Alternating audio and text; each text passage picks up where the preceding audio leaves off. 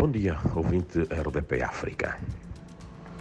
O velho problema de abandono de obras do setor da educação por parte de empreiteiros desonestos voltou à ribalta recentemente na reunião de planificação desta entidade, aqui em Nampula, com a habitual ameaça de levar os empreiteiros à barra da justiça, mas a instituição não revela qual é o número de casos e muito menos os valores aí envolvidos.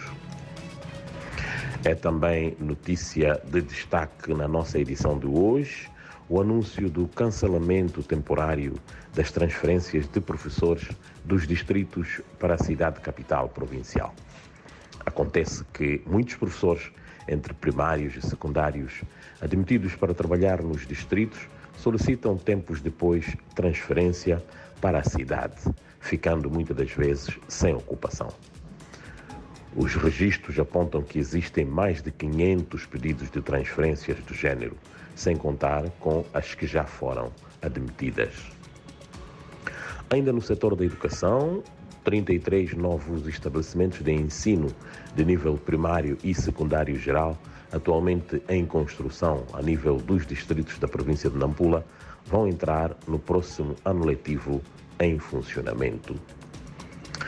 O fim de semana foi festivo na cidade de Nampula por conta da graduação de mais de 600 estudantes da Universidade Católica de Moçambique, entre licenciados, mestres e doutores em diferentes áreas de, de formação, queria dizer, das faculdades de Direito e Educação e Comunicação, onde o destaque foi para a maior parte do grupo ser do sexo feminino, que ronda os 450.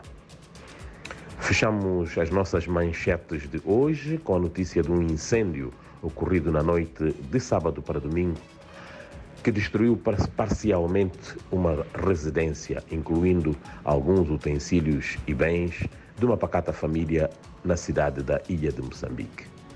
O incidente teve como origem um curto-circuito elétrico e, no entanto, não causou vítimas. A cidade da Ilha de Moçambique, a primeira capital do país, há quase 20 anos municipalizada, não dispõe de qualquer viatura de combate a incêndio e muito menos um corpo de bombeiros para salvação pública. Estas e outras notícias estão em atualização na nossa plataforma digital www.ampulafax.co.mz. Bom dia e até a próxima.